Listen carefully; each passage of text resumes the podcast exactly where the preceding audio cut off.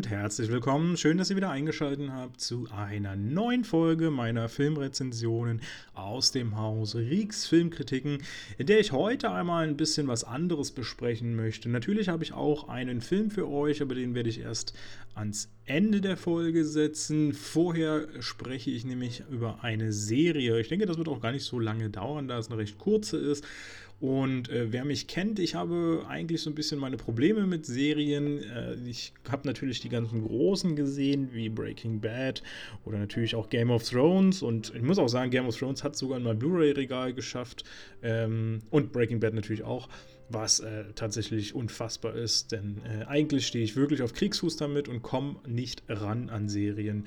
Warum auch immer, aber ich äh, investiere meine Zeit einfach lieber in Filme, die kurz und knackig sind und mir schön in kurzer Zusammenfassung äh, einen tollen Plot präsentieren quasi.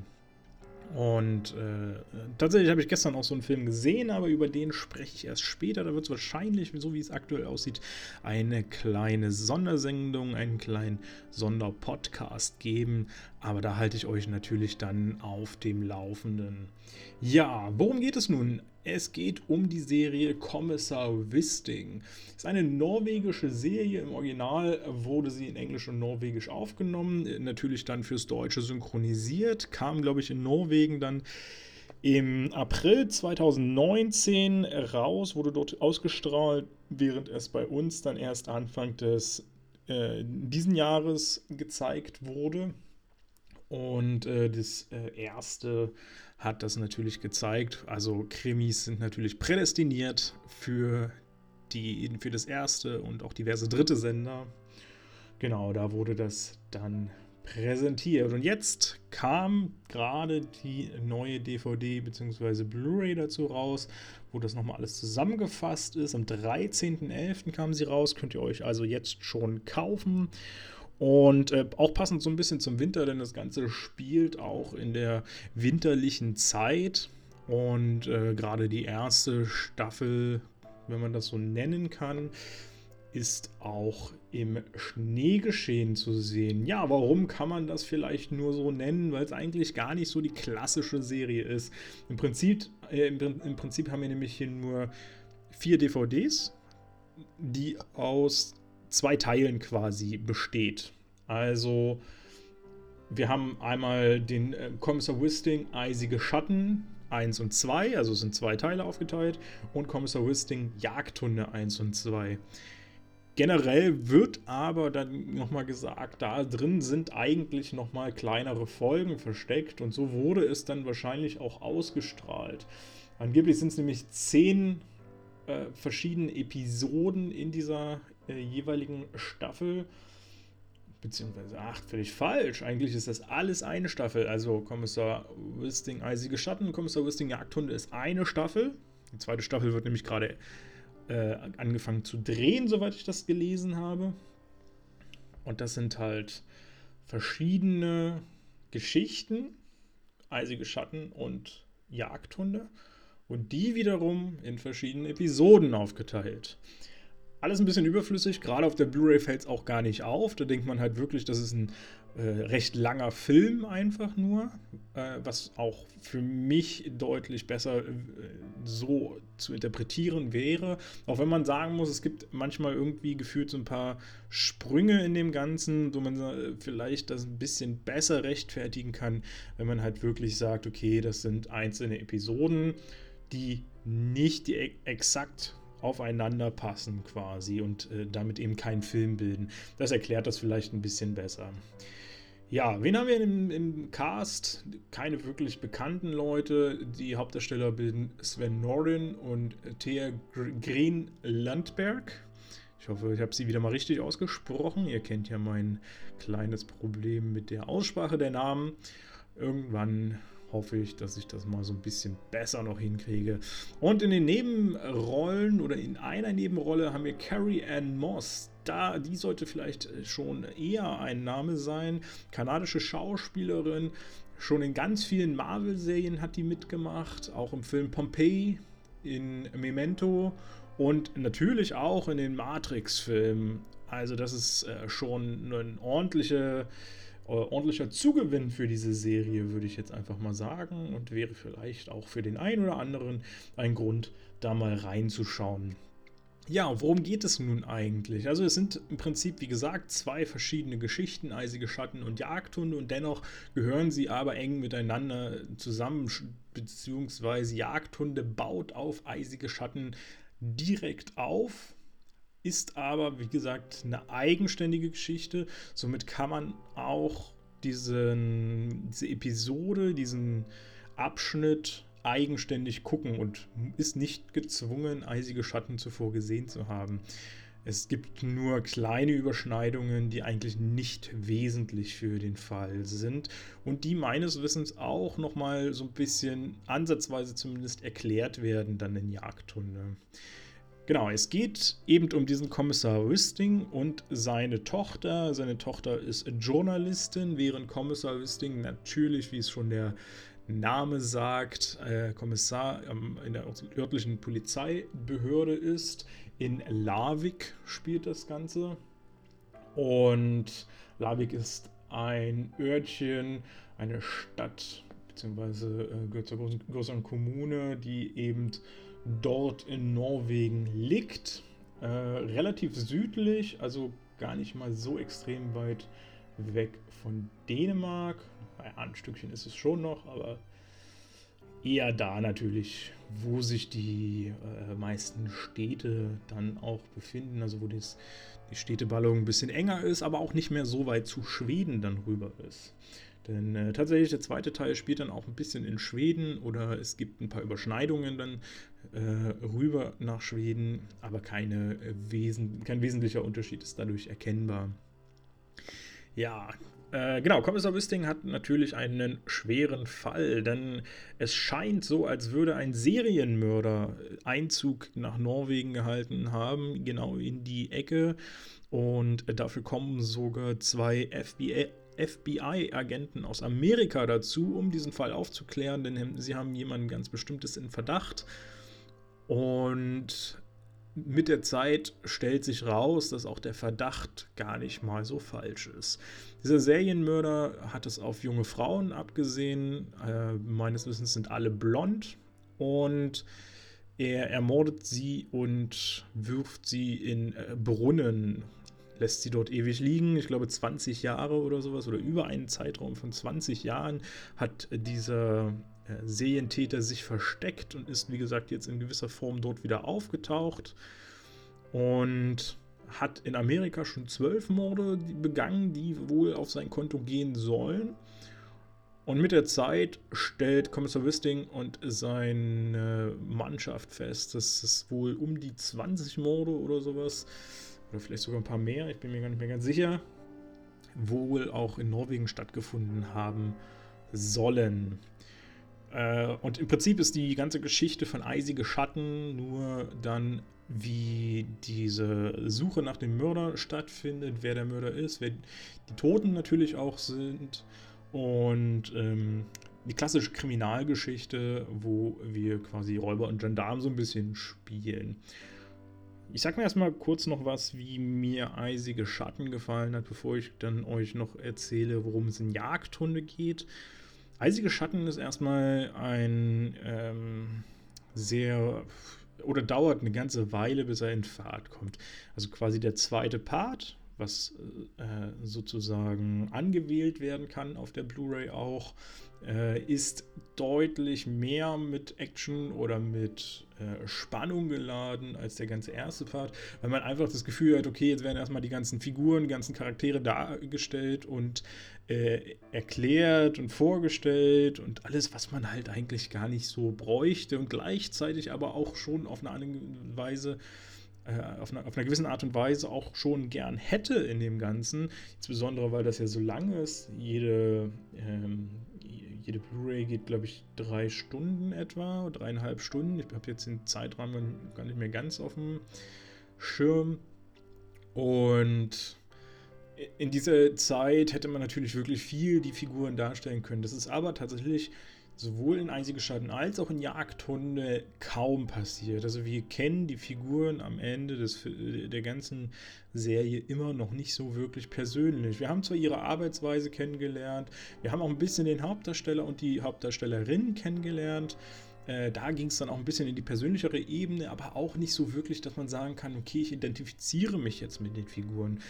Interessant fand ich, dass der äh, Hauptdarsteller der Sven Norden so eine Attitüde von äh, Fassbender hatte. Und äh, den kennen wir ja schon von 2017 aus dem Krimi Schneemann, der ja auch in, den, in, in einem der nordischen Länder spielt. Bin jetzt gar nicht mehr sicher, ob Dänemark oder. Nee, ich glaube, Schweden ist es ja auch. Ist, glaube ich, ein Schweden-Krimi. Und äh, genau, der, also ich finde einfach, der äh, Sven Norden hat so ein bisschen die Ausstrahlung, auch so ein bisschen das Aussehen, auch die, die Art zu sprechen und zu agieren und so. Es hat alles so ein bisschen was von Herrn Fassbender, äh, was ihn so ein bisschen interessant macht und auch neugierig auf mehr macht, äh, also schon eine Neugier entwickelt. Und dazu kommt einfach die ähm, Hauptdarstellerin, die Tochter, die Thea Green Lundberg ähm, die einen interessanten Kontrast eigentlich dazu bietet und sich trotzdem auch in gewisser Form mit dem Sven Nordin ergänzt. Also sie bilden eigentlich ein sehr, sehr gutes Schauspielerduo für so ein Krimi. Und ich kann auch gleich dazu sagen, es ist nicht so der ganze klassische, eklige Bayern-Krimi oder sowas, ähm, wo äh, einfach nichts passiert, sondern hier kommt man auch schon ein bisschen voran und es hat alles so ein bisschen Charme. Es man, man fühlt sich ein bisschen wohler in dem Ganzen. Und äh, ja, das kann man sich einfach wirklich mal auch ein bisschen angenehmer angucken. Witzigerweise, und das ist jetzt vielleicht ein bisschen äh, doof, wenn ich das jetzt gleich am Anfang bringe, aber ähm, ich finde das eigentlich sehr, sehr passend, weil mir ging es nämlich gleich am Anfang des Films auch so. Witzigerweise habe ich gleich in der, ich glaube, fünften Minute oder zehnten Minute habe ich mir eine Vermutung aufgeschrieben und wollte mal gucken, äh, inwieweit die dann äh, bestätigt wird oder ob ich dann vielleicht völlig falsch liege. Für alle, die das noch sehen wollen, die sich da vielleicht auch überraschen lassen wollen, die sollten jetzt mal äh, kurz weghören, denn ich werde jetzt einen kleinen Spoiler äh, anbringen, der quasi schon den ganzen Plot oder das ganze Ende äh, auch verrät. Und zwar aufgepasst und weghören, wer es nicht hören möchte. Meine Vermutung, die ich ganz am Anfang aufgeschrieben habe, war, dass die Tochter entführt wird und im Showdown, im richtig großen Showdown gerettet wird.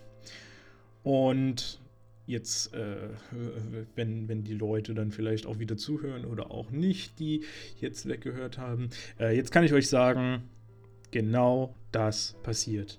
Es passiert überhaupt nichts Überraschendes, äh, was mich weggeflasht hätte oder so. Es ist genau das eingetreten, was ich nach fünf oder zehn Minuten gesagt habe. Und ähm, daher steuert das eigentlich fast drei Stunden nur auf eine Sache hin, die man nach fünf oder zehn Minuten eigentlich schon erkannt hat. Und die sofort relativ logisch war. Und das finde ich natürlich total schade. Also ich meine, warum guckt man denn einen Krimi, wenn, wenn man das schon alles vorher erraten kann? Und dann auch noch so einfach. Und ich muss ja wirklich dazu sagen, ich bin einer, der wirklich schlecht raten kann bei sowas. Ja, dementsprechend fehlte mir dann auch weitestgehend äh, die Spannung. Es war so ein bisschen harmlos gestaltet, insbesondere wie gesagt so der erste Part. Im zweiten ging es dann ein bisschen rasanter voran wurde auch ein bisschen interessanter, gab ein paar Verwirrungen dann wieder, äh, die ein bisschen neugierig auch gemacht hatten und vielleicht auch so ein bisschen Skepsis aufgebracht haben, ob, man, ob ich jetzt dann doch mit meiner Vermutung äh, richtig oder falsch liege. Und äh, die haben mir dann einfach wieder mal so ein bisschen äh, Neugierde auch verpasst. Also die erste Staffel, beziehungsweise die, diese erste Episode, Eisige Schatten, habe ich schon auch interessiert verfolgt. Ich kann sagen, bei Jagdhunde später wurde es dann ein wenig desinteressierter tatsächlich. Was mir sehr gut gefallen hat in beiden äh, Episoden war dann die musikalische Gestaltung. Es war so ein Motiv, was die ganze Zeit immer wieder eingespielt wurde, was auch das, der Intro-Song quasi war, oder die Intro-Melodie ist es ja eher Die fand ich äh, sehr gut gewählt hatten, äh, hatte ein gutes Hauptthema, was wirklich durch den Film geleitet hat, war so ein, so ein bisschen flüssig, heroisch angelegt, äh, so ein bisschen gleitenden Charakter und hatte so, so einen epischen Sound damit drin, äh, der mir wirklich gefallen hat. Aber das ist auch nur so eine ganz kleine Passage, die immer wieder wiederholt wird. Also das ist jetzt kein langer Song oder sowas oder kein großes, episches ähm, äh, Meisterwerk, was Hans Zimmer da hingehauen hätte. Ähm, und äh, wie gesagt, ist auch nicht wirklich sehr lang. Was mich ein bisschen geärgert hat, das ist sowohl Problem von, dem, von der ersten als auch vom, vom zweiten Part der, der ganzen Handlung, äh, dass man einfach viel zu viel Zeit genutzt hat, um irgendwelche Ermittlungsergebnisse vorzustellen. Ich meine, klar, die sind wichtig, die müssen im Krimi gezeigt werden, aber ähm, man, man will die immer gar nicht wissen und dann gibt, kommt hier noch irgendwie jemand, ein Zeuge, der was bezeugen kann, dann hat man hier wieder irgendwo was gefunden und dann geht es wieder da in die Richtung und neue äh, Denkweisen und neue Ansätze und neue Motive und sowas. Das kommt immer wieder und immer wieder und wird quasi immer nur der Ball hin und her geworfen, als ob man so ein bisschen einfach die Zeit immer länger ziehen will und ähm, immer wieder einen äh, neuen Ansatz braucht um eben die ganze DVD voll zu machen. Ich weiß es nicht genau. Und genau in dieser Zeit fehlt dann eben auch die Entwicklung der Persönlichkeiten. Jede, jede, jede Figur bekommt zwar so eine eigene kleine Geschichte noch äh, dazu erzählt, die letztendlich auch gar nicht notwendig gewesen wäre, die auch keinen so richtig interessiert. Und trotzdem weiß man aber immer noch nicht so richtig, wer ist diese Person, warum ist sie dabei, äh, was ist da interessant an dem Ganzen. Auch der äh, Herrn Wisting, also nicht mal die Hauptfigur, da wissen wir dann wirklich mehr. Wir bekommen so ein paar kleine Brocken zugeschmissen, äh, aber das eher dann so nach dem Motto, friss oder stirb, nimm, was du kriegst. Und das äh, finde ich total schade. Also, pff, warum so viel Zeit hat man zur Verfügung und nutzt sie einfach nicht? Äh, sehr, sehr schade. Naja. Und dazu kommt, was mich auch so ein bisschen gestört hat, ist einfach dieses, äh, diese kalte Bildgestaltung. Die hat mich auch schon in Schneemann gestört. Das liegt ja einfach natürlich auch daran, dass wir natürlich überall Eis und Schnee liegen haben, dadurch das Bild generell auch so ein bisschen bläulich-weißer gehalten ist. Und auch das sehen wir hier wieder in diesem Stil. Äh, dazu die ruhige Kameraführung. Und das ist einfach so ein bisschen, ah, da, da, sitzt man selber zu Hause und fröstelt so ein bisschen und hat irgendwie, verliert schon so ein bisschen die Lust auf das Ganze. Da fehlt ein bisschen Leben drin. Natürlich ist es schwer, gerade bei Norwegen oder so, dann auch viel Leben reinzubringen. Äh, dann ist natürlich auch keine knallbunte Ortschaft dort, ähm, die, die so da existieren würde in diesem Stil. Äh, und das, aber das will man ja auch gar nicht. Aber irgendwie fehlt da so ein bisschen was. Wenn man da schon dreht, muss man sich halt wirklich mal ein bisschen was einfallen lassen, wie man trotzdem die Begeisterung äh, aufrechthalten kann dafür. Ja, ähm, zum Showdown vielleicht noch mal ganz kurz, ohne jetzt noch mal was zu spoilern. Ich fand es tatsächlich sehr ärgerlich, auch wenn der grundsätzlich erstmal nett gestaltet war oder, oder nett eingeleitet war, aber ich fand es sehr ärgerlich, dass äh, verschiedene Figuren immer zum richtigen Zeitpunkt auftauchen und äh, das Richtige machen, um quasi etwas Schlimmeres zu verhindern, sage ich mal. Und das hat mich sehr geärgert, weil einfach es verschiedene Einstellungen gab, die gezeigt haben, wie weit irgendwo noch eine Distanz äh, war oder wie schwer es war, äh, eine Distanz zu überbrücken, äh, um dann äh, in die entscheidende Handlung eingreifen zu können und wie lange es auch gedauert hat, dahin zu kommen. Und äh, dann kommt halt so ein komischer hier Cut, spannende Szene. Oh ja, unser Hauptdarsteller ist da oder unsere wichtige Figur, die wir jetzt brauchen, ist jetzt da und äh, rettet alle oder bringt alles in Ordnung oder wie auch immer. Und das hat mir echt nicht gefallen. Also wenn ihr das schon so bringt, dann äh, macht es doch realistischer, setzt irgendwie die Figuren näher aneinander, sodass man denkt, okay, das ist wenigstens schaffbar. Aber wie gesagt, so wie es dargestellt war, nee, sorry, hat äh, nicht so viel äh, Sinn gemacht oder beziehungsweise äh, sah mir doch sehr unrealistisch aus. Ja, zu Jagdhunde komme ich dann am besten jetzt noch, äh, aber das nur ganz, äh, ganz, ganz kurz ein bisschen. Äh, die Handlung ist auch relativ simpel, weil die hängt mehr oder weniger damit zusammen, denn natürlich wurde irgendwie hier ein Mörder gestellt und offenbar war eine der Leichen, die ähm, oder, oder eine vermisste Person der letzten 20 Jahre war offenbar von jemand, jemand anders zuvor schon mal beschuldigt worden. Und jetzt kommt natürlich die große Frage auf, sind da vielleicht Ermittlungsfehler passiert, weil nämlich jemand anders dafür ins Gefängnis gegangen ist. Und somit wird Kommissar Wisting kommt dann so ein bisschen ins Fadenkreuz äh, und es wird in der Polizeistelle ermittelt, ob intern Fehler gemacht wurden. Er wird auch ähm, äh, mit der Zeit suspendiert. Ähm, keine Sorge, ist kein großer Spoiler passiert, glaube ich, relativ am Anfang. Ähm, und im Prinzip geht es jetzt dann die ganze Zeit darum, okay, haben wir jetzt falsch ermittelt damals? Wurde vielleicht doch korrekt gearbeitet? Wir müssen den Herrn Wisting entlasten. Wisting muss sich selbst entlasten. Wisting muss alle anderen retten, wie immer, der Klassiker. Ähm, und das ist äh, so, so das ganz übliche Blabla was man da bekommt. Auch hier habe ich am Anfang eine Vermutung aufgestellt zu dem, zu dem Ganzen, wie sich das dann abspielt. Hier lag ich tatsächlich nicht ganz richtig, auch wenn es in die richtige Richtung ging. Ähm, ja, trotzdem kann ich dazu sagen, war es jetzt nicht so extrem Überraschung, äh, überraschend. Was mich ein bisschen sehr geärgert hat im ersten Teil, war eine sehr, sehr strikte Trennung der Arbeit vom Journalismus zur Polizeiarbeit. Also wie gesagt, Tochter ist ja Journalistin und äh, da war schon das war so die einzige persönliche Ebene, die man da reingebracht hat, war schon wirklich deutlich getrennt, dass äh, sie ihr eigenes Ding macht und Vater auch gar nichts davon weiß, was sie tut. Und genauso umgekehrt. Und das fand ich ja noch wirklich interessant und, und äh, auch charm äh, charmant, muss ich sagen, weil ihm so dieses familiäre dann auch so ein bisschen auf der Strecke blieb und trotzdem man gesagt hat, ja, okay, eigentlich ist es realistisch. Du kannst nicht zu Hause als Polizist anfangen zu erzählen, wie deine Ermittlungsakten oder sowas aussehen. Und äh, ja, das fand ich, fand ich eigentlich im ersten Part ganz gut. Und hier bei ihr Akthunde haben sie das eben komplett über den Haufen geworfen. Es war alles völlig egal auf einmal. Ja, ärgerlich. Wozu? Warum? Musste echt nicht sein.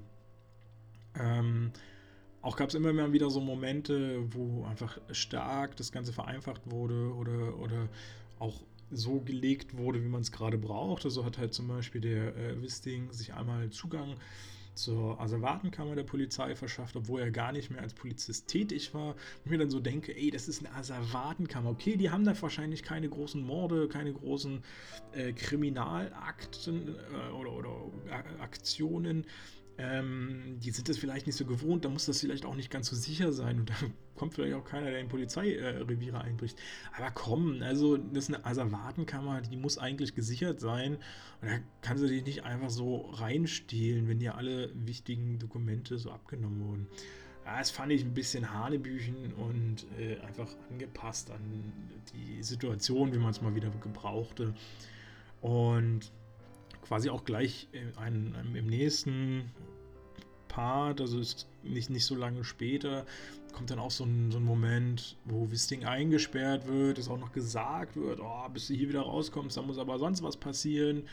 Ähm, ja, also wirklich nicht mal drei Minuten später hat Wisting aus heiterem Himmel einen Anwalt und es wird auch gar nicht groß besprochen oder gesagt, wie das jetzt zustande kommt. Oder es, es gibt, glaube ich, nicht mal einen Dialog zwischen dem Anwalt und Wisting. Und trotzdem ist er auf einmal frei. Also es, wo, wo, wo, wieso auf einmal? Wo kommt diese, äh, dieser, dieser Sprung auf einmal her? Das macht keinen Sinn. Das ist total unsinnig.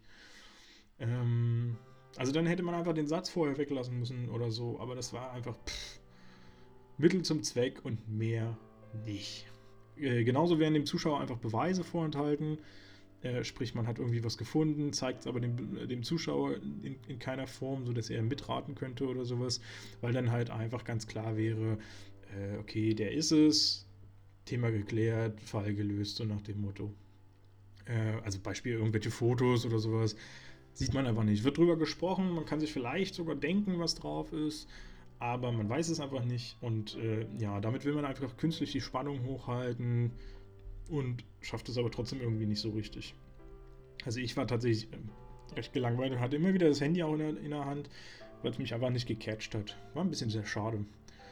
Ähm, ja, wie gesagt, zweite Part ist unabhängig schaubar und ähm, letzter Punkt zu, den, zu dieser Serie. Die Idee, was ich noch ansprechen möchte, ist eigentlich nur, noch, dass ein paar Handlungsstränge angerissen werden, die gar nicht weiter nachverfolgt oder ausgeführt werden. Äh, zwar kurz Erwähnung finden immer mal wieder, aber letztlich gar nicht zu einem Ende geführt werden. Das finde ich auch ja, albern. Gut, vielleicht werden die auch in der zweiten Staffel dann aufgegriffen, wer weiß, das ist ja eine Serie.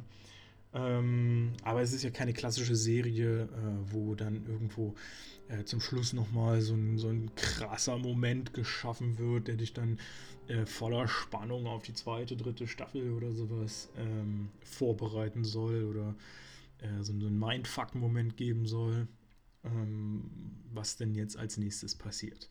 Naja, so viel zu zu dieser Serie. Wer da Interesse hat, sollte demnächst mal ein bisschen aufmerksamer bei mir äh, sein, denn ihr könntet es gewinnen. Aber mehr sage ich jetzt einfach mal noch nicht dazu. Kleine Info noch. Ich bin, wie gesagt, kein großer Kriminalfan. Also ich glaube schon, dass Leute, die Krimis gerne gucken, hier schon eine gute Unterhaltung auch drin finden werden und das wirklich auch schön nebenbei laufen lassen können. Vielleicht sogar eine gewisse Spannung finden, insbesondere wenn sie nicht so ähm, das, das, Gefühl haben, ähm, gut raten zu können, was passiert. Also durchaus kann ich mir vorstellen, dass Fans von Krimiserien hier auf ihre Kosten kommen. Mich persönlich hat er aber eben nicht gecatcht. Und ich persönlich bin einfach nicht wirklich begeistert davon. So viel dazu. Ja, als zweites, und jetzt kommen wir halt zu dem Film, den ich noch ansprechen möchte, ist äh, schon ein älterer Film, den ich jetzt aber vermutlich erstmalig geguckt habe. Aber das ist nicht ganz sicher, weil ich habe nämlich viele Szenen irgendwo im Kopf gehabt. Jetzt ist nämlich die Frage, habe ich den Film schon gesehen? Habe ich den Vorgänger schon gesehen? Was kenne ich schon? Oder habe ich vielleicht sogar eine Alternative gesehen, die gar nicht so bekannt ist? Aber da bin ich mir jetzt selber wirklich nicht so ganz sicher. Es geht um den Film Das Ende, Assault on Precinct 13. Wer nicht so englisch begabt ist, äh, Assault on Precinct 13 heißt so viel wie Angriff auf Bezirk 13.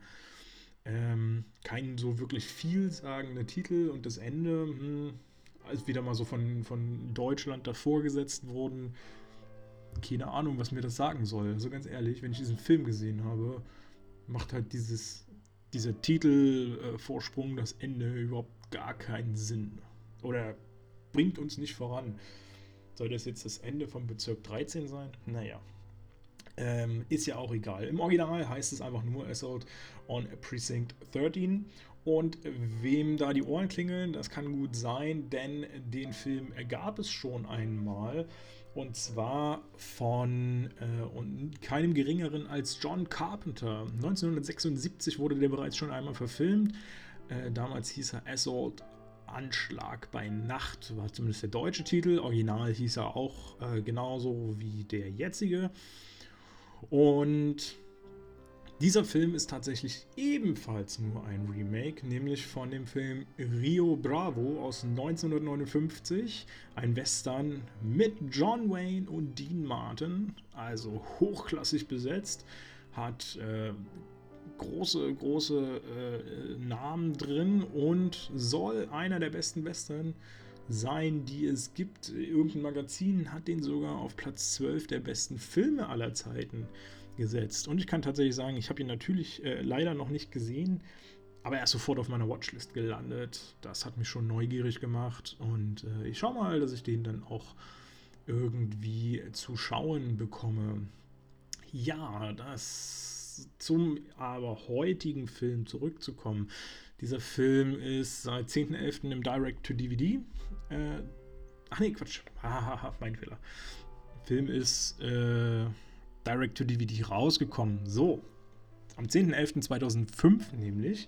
Also er kam nicht in die Kinos. Er ist jetzt 15 Jahre alt. Jetzt wurde er nochmal äh, remastered. Ich glaube auch in 4K nochmal rausgebracht. Bin ich mir jetzt gar nicht mehr ganz sicher. Auf jeden Fall auf äh, Blu-ray und äh, DVD nochmal und äh, kommt am 26.11. in den Handel, aber diesmal 26.11. diesen Jahres natürlich. Äh, da könnt ihr ihn bekommen. Regisseur war Jean-François Richet. Ähm, kennen wir aus oder von dem Film Der Vater meiner besten Freundin, den ich ja recht sympathisch fand, auch wenn ich glaube, dass der bei vielen Menschengruppen vielleicht so ein bisschen Schwierigkeiten bereiten dürfte, einfach von der von der Handlung so ein bisschen könnte, könnte ein bisschen schwierig sein. Hochklassig besetzt auf jeden Fall mit Ethan Hawke, Lawrence, Fishburne und John Alberto Leguizamo. Und äh, ja, Ethan Hawke, klar, aus der Club der Toten Dichter, Training Day, Boyhood. Jetzt zuletzt Valerian und Tesla. Tesla habe ich leider noch nicht gesehen. Ich kenne nur das, äh, den, den äh, Alternativfilm, der auch dieses Jahr rauskam, äh, dazu. Und ähm, Tesla habe ich aber viel Gutes drüber gehört. Also den steht auch noch auf meiner Liste, möchte ich unbedingt noch gucken. Lawrence Fishburne natürlich Matrix. Jetzt zuletzt John Wick, auch äh, in Teil 3 natürlich wieder dabei gewesen. Glaube ich, soll auch in Teil 4, gab es in Teil 4? Ja, ich glaube, Teil 4 sollte, äh, so, steht, glaube ich, auf der Drehliste, wenn ich mich recht, äh, richtig entsinne. Genau, und äh, da soll Lawrence Fishburne meines Wissens auch wieder dabei sein, wenn ich mich jetzt nicht täusche. Passengers hat er noch mitgemacht, hat mir ja auch ganz gut gefallen. Äh, die Stimmung, die der gezeigt hat. Äh, The Mule, Contagion, also das ist natürlich eine breite Palette an Spitzenfilmen. Äh, die Fishburne da auf seiner ähm, äh, Vita stehen hat. Ja, John Alberto Leguizamo aus Moulin Rouge, Der Mandant mit Matthew McConaughey, für mich auch ein äh, schöner Anwaltsfilm mal wieder oder Gerichtsfilm, Juristenfilm. Ich bin ja großer Fan generell von diesen ganzen Juristikdramen. Äh, die catchen mich immer sehr, sehr. Und äh, ich finde es auch ein bisschen schade, dass davon jetzt in letzter Zeit so wenig und vor allem so wenig gute rausgekommen sind. Ich glaube, der Richter vor ein paar Monaten, äh, vor, vor ein paar Jahren, aber der hat mich echt nicht so gekriegt, der war nicht so stark. Kissy Cook auch, war auch mit dabei in einer Nebenrolle, äh, glaube fast nur am Anfang. Ich weiß gar nicht, ob er später auch nochmal aufgetaucht ist. Ähm, Kissy Cook auch immer wieder ein Lieblingsfilm von mir, gucke ich total gerne. Toller Humor, toller, toller Charme, toller Witz, tolle äh, Atmosphäre und sehr leckeres Essen, was man da so sieht ja, The Infiltrator und auch ganz modern bei The Mandalorian mit dabei. Äh, wird ja auch gerade gehypt bis zum geht nicht mehr. Ich habe es noch nicht gesehen. Ich gucke jetzt mir gerade nochmal die Star Wars Reihen durch. Äh, muss jetzt nochmal den sechsten, Episode 6 gucken. Wird dann wahrscheinlich auch nochmal Episode äh, 7 bis 9 schauen und dann wahrscheinlich mit The Mandalorian anfangen. Also ich bin da noch in einer gewissen Wissenslücke gefangen, aber das soll noch aufgeholt werden.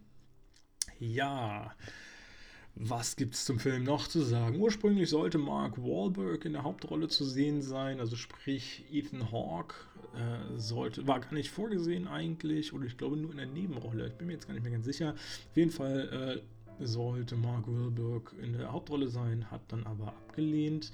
Äh, vielleicht ein kleiner Fun Fact oder zwei kleine Fun Facts, äh, die ganz nett sind.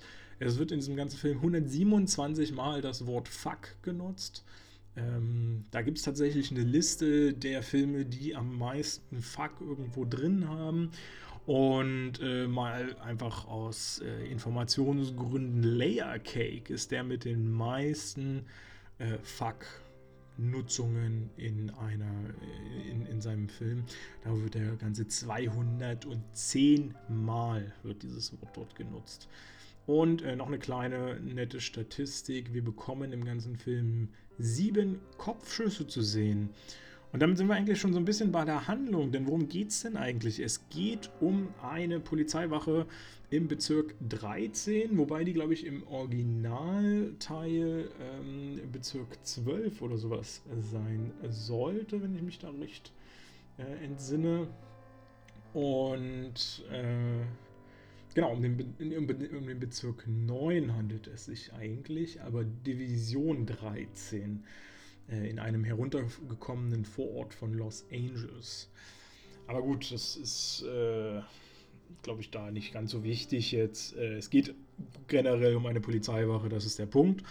Und diese Polizeiwache ist eigentlich so ein bisschen abgeschieden, die soll auch zugemacht werden. Das ist nicht so das Hochklasse-Personal eigentlich angesiedelt. Äh, und dennoch tobt gerade ein katastrophaler Schneesturm und ein wichtiger Gefangenentransport muss umgeleitet werden dort auf eben diese Wache, äh, wo Lawrence Fishburne mit drin sitzt, ein hochdekorierter Polizistenmörder. Ähm, deswegen wird er natürlich auch von allen dort gehasst und verabscheut und äh, der eine oder andere würde ihm gerne mal eine Kugel in den Kopf verpassen, muss sich aber da natürlich arg zurückhalten. Das fällt ihm nicht so leicht. Oder ihnen nicht so leicht. Und äh, genau, dieser Bus wird dorthin umgeleitet. Äh, noch ein paar weitere äh, Straftäter sind dort mit drin, aber es ist keine große Gruppe. Ich glaube, drei oder vier waren das. Vier müssten es, glaube ich, gewesen sein, die dort reinkommen. Ja, und plötzlich plötzlich dreht sich alles, dreht alles durch und plötzlich wird alles skurril, denn von außen kommen Angreifer, die in dieses Polizeirevier eindringen wollen und Lawrence Fishburne töten wollen. Boah, das klingt schon ordentlich. Äh, ja, und das äh, nimmt natürlich ordentlich an Fahrt und Dramatik auf, denn äh, man, mit der Zeit erfährt man, ach scheiße, die da draußen sind auch noch Polizisten, die hier eindringen wollen. Ähm, und nein, das sind keine guten Polizisten, mit denen man sich gut stellen kann, wo einfach nur ein Kommunikationsproblem ist. Die haben es wirklich auf Lawrence Fishburne abgesehen und äh, wollen ihn tot sehen. Und ja, im Prinzip ist das die Handlung, so geht es dann natürlich weiter oder entwickelt sich die Geschichte weiter. Ähm, und äh, im, im im Prinzip baut sie oder da wird schon eine sehr, sehr spannende Grundlage geschaffen, finde ich. Man hat auch nicht viel Zeit investiert in Vorgeplänkel oder hinten raus nochmal irgendwelches Gelabere. Man hat sich wirklich auf diesen Zeitrahmen konzentriert. Man hat die Figuren nicht groß eingeführt, was sie aber auch gar nicht brauchten Anonymität war da gar nicht mal so schlecht in vielen Momenten, beziehungsweise man hat sie dann während des Films halt auch extrem gut kennengelernt. Ich muss hier sagen, in zwei Stunden deutlich besser als bei dem Kommissar Wisting. Ähm, hat man es geschafft, diese Figuren darzustellen. Insbesondere Lawrence Fishburne bekommt wirklich ein, eine starke Rolle, einen starken Auftritt und ist auch wie geschaffen für diese Figur. Ist so, so ein suffisanter Charakter, äh, der einfach, einfach Spaß macht und wo, wo die Rolle wie auf den Leib geschneidert wirkt. Fand ich richtig stark, hat mir, hat mir gut gefallen. Kleiner Fun-Fact: vielleicht hier an, der, äh, an dieser Stelle seine Rolle, also die von Lawrence Fishburne, heißt im Film Bishop, während im Originalen jedoch der Polizist, diese Hauptfigur, äh, gespielt von Ethan Hawke, also im jetzigen von Ethan Hawke gespielt, äh, da heißt eben diese, dieser Polizistenfigur Bishop. Ja, wir haben auch noch einen kleinen Unterschied tatsächlich in der Handlung zum Original, denn hier, wie gesagt, wird äh, das Ganze von einem hochprofessionellen Polizeiteam angegriffen, das äh, Polizeigebäude. Und im Original macht es wohl eine Jugendbande nur. Ähm, kann ich mir tatsächlich gar nicht so ganz vorstellen. Also das Original von John Carpenter sollte ich vielleicht nochmal dazu sagen, nicht das ganz uralte. Ähm, kann ich mir tatsächlich nicht ganz vorstellen, wie das dann so funktionieren soll, möchte ich aber gerne nochmal sehen. Für mich war die Dramatik schon deutlich mehr gegeben, dadurch, dass einfach draußen Polizei angesiedelt war.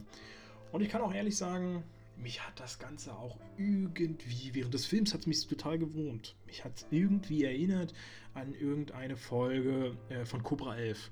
Ich weiß echt nicht, ob ich das so in den, in den ähm, Wirrungen meines Gehirns nur drin hatte, aber ich würde schwören, dass ich irgendwo mal eine Cobra 11 Folge gesehen habe, die äh, ziemlich ähnlich so einen Aufbau drin hatte, so, so einen geschichtlichen Aufbau. Äh, wie gesagt, kann natürlich völlig falsch sein, kann mich da irren.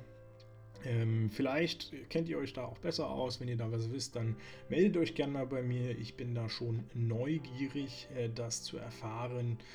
Ähm, kann natürlich auch nicht alles wissen. Ja, im Prinzip, wie gesagt, sehr, sehr spannungsgeladen vom ersten Moment an, beziehungsweise am Anfang wird noch ein bisschen harmlos eingeführt, ein bisschen zarter eingeführt und dann dreht sich aber die, äh, dieser Charakter, die Atmosphäre relativ schnell äh, und erzeugt eine Spannung, die auch den, fast den ganzen Film anhält. Also es gab kaum Momente, wo man mal richtig durchatmen konnte. Es war immer zack, zack, neues Ding, neuer Plan, neuer Angriff. Wie verteidigen wir uns? Ähm, wie geht's weiter? Wie retten wir uns? Oh, da ist jemand gestorben, wir sind weniger, wie sollen wir das schaffen? Ähm, und, und so dreht sich das die ganze Zeit weiter. Äh, die ganze Zeit werden Ideen entwickelt, wie man vielleicht rauskommen kann, wie man wen kontaktieren kann. Selbstverständlich natürlich alle möglichen Kontaktmöglichkeiten nach außen äh, abgerissen, insbesondere auch durch den Schneesturm, aber äh, das macht es natürlich alles schwieriger. Und für mich auch äh, äh, sehr nett eigentlich dieser Moment. Das Ganze spielt ja an Silvester. Und äh, das ist mir gleich eingefallen, so, ach hier, stirbt langsam, ist jetzt langsam wieder die Zeit, Weihnachtsfilm. Und äh, irgendwie habe ich so das Gefühl, das ist so das Pendant, der, den haben sie bewusst auf Silvester gelegt, weil das irgendwie so der klassische Silvesterfilm sein könnte. Mir ist es jetzt bewusst noch nie aufgefallen, ich habe auch nie drauf geachtet, aber ich könnte mir den echt gut vorstellen, äh, Silvester dann zu gucken. Auch wenn es jetzt nicht der klassische gute Laune-Film ist, den man vielleicht da haben will. Aber ganz ehrlich, will man ähm, an, an Weihnachtsfilmen eigentlich einen Stirb langsam gucken, Mittlerweile sage ich natürlich ja, weil nichts anderes gehört hin an Heiligabend. Aber passend tut er natürlich eigentlich nicht so sehr. Ja, was ich mich ein bisschen gefragt habe bei dem ganzen Film ist, war dieses Angriffsmotiv, das die, ähm, die Polizisten von draußen haben, äh, hat das ausgereicht für diese Inszenierung? Weil das Angriffsmotiv ist im Prinzip, dass äh, die so einen Deal haben eigentlich mit dem Bischof, alle so ein bisschen unter eigener Decke stecken. Es dauert eine Weile, bis sich das äh, ergibt und, und rauskommt. Und sie eigentlich nur ihn umbringen wollen, damit er schweigt. Und ja, das ist alles so ein bisschen ah, lapidar erzählt. Das da fehlt ein bisschen Substanz in, dieser, in diesem Motiv und hat mir äh, hat mich nicht so wirklich überzeugt, wo ich sage, okay, es macht Sinn, dass ihr jetzt so einen krassen Aufwand, so eine Gefahr erzeugt, äh, da auch noch andere unschuldige Leute mit reinzieht. Und ja, das war für mich ein bisschen over the top. Äh, hätte man vielleicht ein bisschen anders lösen können und müssen. Schade eigentlich. Aber okay, das war ist ein bisschen geschenkt, weil letztendlich ging es halt vor allem auch um die Action, weil es ist halt durch und durch ein Actionfilm. Äh, es passiert, wie gesagt, immer irgendwo was. Es passiert immer Action. Äh, er kommt schnell zum Punkt, hält die Action hoch, hält die Spannung hoch. Äh, es ist dauerhaft dunkel, weil das Ganze spielt alles in einer einzigen Nacht.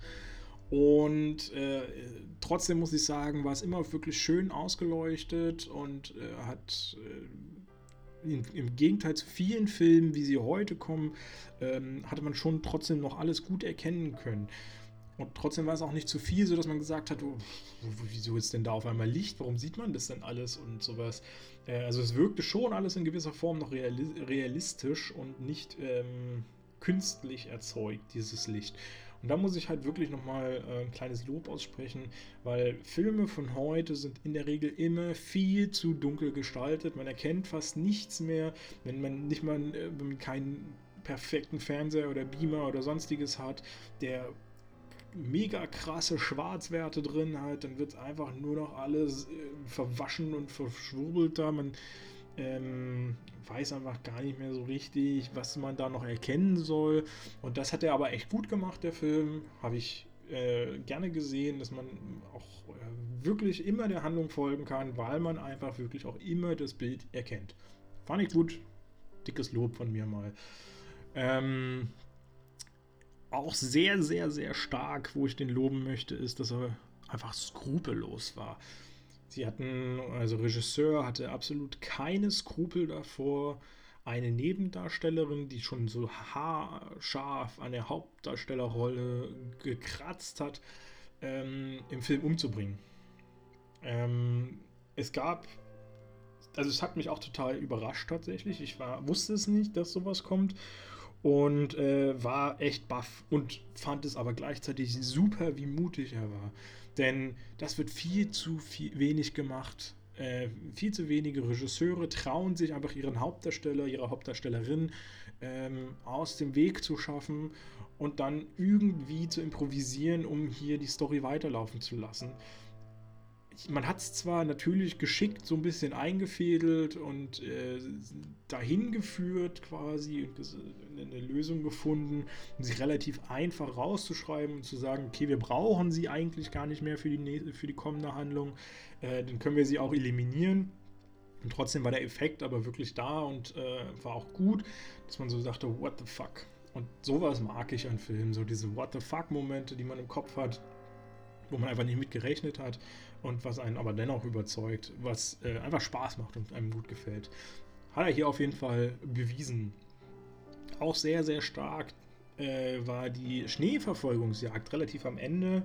Ähm, ich sag mal jetzt nicht so, ich umreiße mal nicht so genau, wer was, wo, wann und wie das zustande kommt, aber man setzt in diesem Moment wirklich nur auf die Geräuschkulisse. Man, man hat keine Musik unterlegt, man äh, bekommt visuell nicht viel zu sehen oder sowas. Äh, man hätte eigentlich sogar das Bild fast schwarz machen können, das wäre vielleicht sogar noch ein mutigerer Schritt gewesen. Ähm, hat man jetzt nicht genutzt oder ist man nicht gegangen, aber das ist auch gar nicht so schlimm. Dennoch äh, fand ich es wirklich super, dass man einfach nicht gesehen hat äh, oder, oder äh, nichts so richtig gesehen hat, wer wo sich befindet oder so und die ganze Zeit einfach nur äh, auf diese Schneestapfen hört und sich konzentriert darauf, äh, wer sich wo hinter welchem äh, Eck oder sowas befindet. Und ja, wie gesagt, starker Moment. Äh, Finde ich immer schön, wenn man auch verschiedene Aspekte eines Films, wie eben äh, auch Ton, Geräusche, aber eben auch Bildgestaltung effektiv einsetzt und daraus viel bastelt. Ähm, ich kann auch sagen, auf der Blu-ray, beziehungsweise auf der, auf der DVD Blu-ray, sind noch ein paar Extra-Szenen zu sehen. Die lohnen sich auf jeden Fall nochmal reinzuschalten. Äh, da kann man auch mal sehen, was rausgestrichen wurde, warum das rausgestrichen wurde. Äh, bei einigen ist es echt schade, dass es rausgestrichen wurde, weil pff, hätte den vielleicht sogar noch ein bisschen mehr Charme gegeben. Aber ich habe eins, äh, eins haben sie gezeigt. Ähm, eine, eine Hinrichtung mehr oder weniger, die äh, wurde rausgenommen, weil es nicht gut beim Publikum leider ankam oder äh, eher dramatisch ankam oder einen anderen Effekt erzeugt hat, sagen wir es mal so, als es der Regisseur gewünscht hat. Also es kam schon in gewisser Form gut an und man hätte es auch wahrscheinlich auch drin lassen können, hätte aber wie gesagt einen anderen Effekt erzeugt und damit äh, eine andere Erwartungshaltung für den ganzen restlichen Film aufgebaut, die einfach der Regisseur nicht haben wollte. Deswegen eigentlich ein mutiger Schritt und guter Schritt zu sagen, okay, ist eine geile Szene, wollen wir eigentlich drin haben, aber wir streichen die jetzt. Finde ich stark, finde ich mutig. Äh, warum nicht? Ja, insgesamt unterm Strich ein wirklich interessanter Film. Ähm, wie gesagt, er hat mich schon, ich, ich habe es dunkel in Erinnerung, dass ich den schon mal irgendwo gesehen habe. Und äh, kann man auf jeden Fall mal äh, gucken und reinschauen. Es lohnt sich auf jeden Fall, die DVD Blu-ray äh, zu holen, wer mal wirklich einfach nur pure Action haben möchte, äh, Spannungsmomente, wer es noch nicht kennt vor allem, aber auch wer es kennt, kann man eigentlich auch zweimal gucken oder dreimal, ist jetzt nicht so das Drama. Ähm, lohnt sich auf jeden Fall, äh, da mal reinzugucken würde ich sagen, also wenn ihr einen Krimi haben wollt, dann auf jeden Fall lieber diesen Film.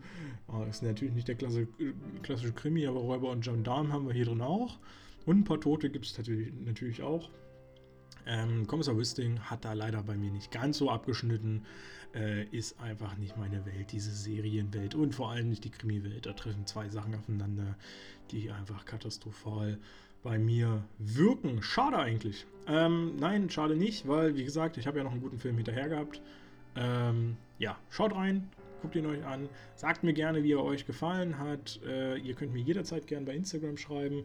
Ähm, auch bei Facebook und ich glaube auf meiner, ja, auf meiner Website habe ich auch ein Kontaktformular. Kommt gerne mit mir in den Dialog. Ich spreche sehr gerne über Filme.